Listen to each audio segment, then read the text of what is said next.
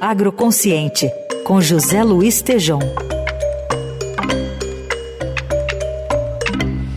Segundas, quartas e sextas tem Agroconsciente aqui na Eldorado e o ministro da Agricultura, Carlos Fávaro, é, atendeu o Tejon e fez um balanço sobre a sua gestão até este ponto, além de conversar também sobre o plano de produção sustentável. Tejon, bom dia. Bom dia, Raíssa, bom dia, ouvintes. Eu estou aqui em Brasília com o ministro da Agricultura, Pecuária e Abastecimento, Carlos Fávaro, e tem um projeto que eu considero muito importante para o país e para o mundo. 40 milhões de hectares de pastos degradados que serão transformados em coisas úteis e ambientais. Ministro Fava, como será esse programa, quando começa e muito obrigado por nos atender. Olá, Tejon, olá a todos que nos ouvem pela Eldorado. Esse, sem sombra de dúvida, Tejon, é um programa que mostra o tamanho das potencialidades, da força da agropecuária brasileira. Eu sempre gosto de lembrar, pelas andanças pelo mundo, as transformações que vários países promoveram nos últimos 50 anos, fazendo uma verdadeira revolução interna. Veja o que aconteceu, por exemplo, na Coreia do Sul, que sai no pós-guerra ainda dividido, uma guerra interna entre duas Coreias e querendo buscar sua identidade.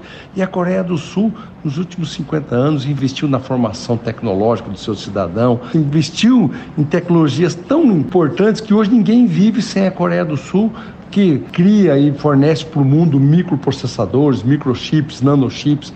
Ninguém consegue viver sem a revolução criada na China nos últimos 50 anos, uma revolução também tecnológica e hoje promovendo uma revolução energética com fotovoltaica, com os carros elétricos, revoluções tecnológicas. O próprio Oriente Médio não vive mais só do petrodólar, da produção de petróleo. Eles investiram muito, não é de graça que fizeram Dubai, Abu Dhabi, o parque temático da Ferrari, por que, que a Copa do Mundo foi para o Catar, por que nós temos a prova noturna da Fórmula 1 em Singapura, porque é uma nova forma de ter uma economia voltada ao turismo, ao turismo de negócio. E o Brasil nisso tudo? O que o Brasil vive de revolução nos últimos 50 anos? Nós não somos cachorro vira-lata fizemos nada. Nós fizemos uma grande revolução na produção de alimentos. Há 50 anos atrás, eu não acredito em coincidências, exatamente no nascedouro da Embrapa, que faz 50 anos nesse ano, o Brasil começa a deixar de ser importador de alimentos e suprir a sua demanda por alimentos e virar o grande exportador de alimentos para o mundo. Em 50 anos, incorporamos 40 milhões de hectares, incorporamos 140% do território existente com a agricultura, mas mais que isso, 580% foi o crescimento da nossa produtividade, a revolução da tecnologia de produzir alimentos. E hoje nós temos esse conhecimento adquirido. E com ciência, com tecnologia, a Embrapa, o Banco do Brasil, que é o banco do agro, o banco do produtor rural, pegaram os seus técnicos e foram fazer cruzamento de informações. Dos 160 milhões de hectares de pastagens que o Brasil tem, quanto é propício para ser incorporado ao sistema produtivo? Própria pecuária de alta tecnologia, para agricultura, soja, milho, algodão, para floresta plantada, para integração agricultura-floresta, para fruta, para produção de leite. Quanto que é propício para essa revolução? Outros 40 milhões de hectares. Então veja, o que nós estamos lançando é o óbvio com duas diferenças. Já fizemos incorporação de 40 milhões de hectares, mas agora não precisamos mais 50 anos e não precisamos ir para cima da floresta. É um projeto muito simples.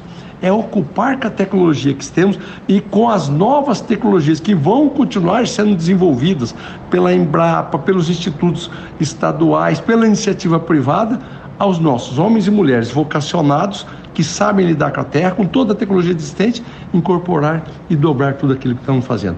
Para garantir a nós o suprimento de alimentos, mas também para o mundo, aos nossos parceiros comerciais, para o mundo afora, com a boa diplomacia hoje implementada pelo presidente Lula. Ministro, rapidamente, 11 meses de governo, 11 meses de ministério, síntese, conclusão rápida desses 11 meses? Olha, mostrar que estamos desmistificando que o governo do presidente Lula seria ruim para o agro. Fizemos o maior plano safra da história, 30% a mais de recursos disponíveis para os nossos agricultores. Criamos linhas de crédito diferenciadas, não existentes, dolarizadas, por exemplo, com alta atratividade. Hoje o Moderfrota praticamente dobrou. Tem o Moderfrota que já emprestou nesses 11 meses 3,2 bilhões de reais, mas a linha dolarizada com juros mais acessíveis, sem custo para o Tesouro, já emprestou 2,8 bilhões. Então a inovação nas linhas de crédito e fomento aos nossos produtores, abrimos 57 novos mercados para os nossos produtores. Algo emblemático, por exemplo, abrir o mercado mexicano para carne bovina e suína. 20 anos lutávamos por isso, conseguimos abrir esse ano. Abrir o mercado de algodão para o Egito. Todo mundo sabe que o Egito é considerado o melhor algodão do mundo e ao Brasil vender para o Egito, isso não é um grande consumidor, mas pega o mesmo status de ter o melhor algodão do mundo. Abrir a carne de frango para Israel. Isso não é um mercado muito grande, mas ter a capacidade de vender para judeus do mundo todo é um grande mercado aberto e tantos outros dos 57. Então, um ano muito, muito importante, de bons resultados, onde os commodities estão com os preços achatados, o governo não deixou de estar ao lado do produtor. Vamos incrementar mais recursos para o seguro rural, que é importante, estamos sensíveis a isso e tenho certeza que é um ano da desmistificação que o governo Lula não vem para atrapalhar, ao contrário, para continuar sendo, como já foi no governo 1 e governo 2 do presidente Lula, o governo ao lado do agricultor e do pecuarista brasileiro. Ministro Carlos Fávaro, muito obrigado e sucesso e vamos continuar assim. Um grande vamos juntos, obrigado pela oportunidade, João. Obrigado. Tá, Jolis Tejon, que volta na sexta-feira aqui ao Jornal Eldorado.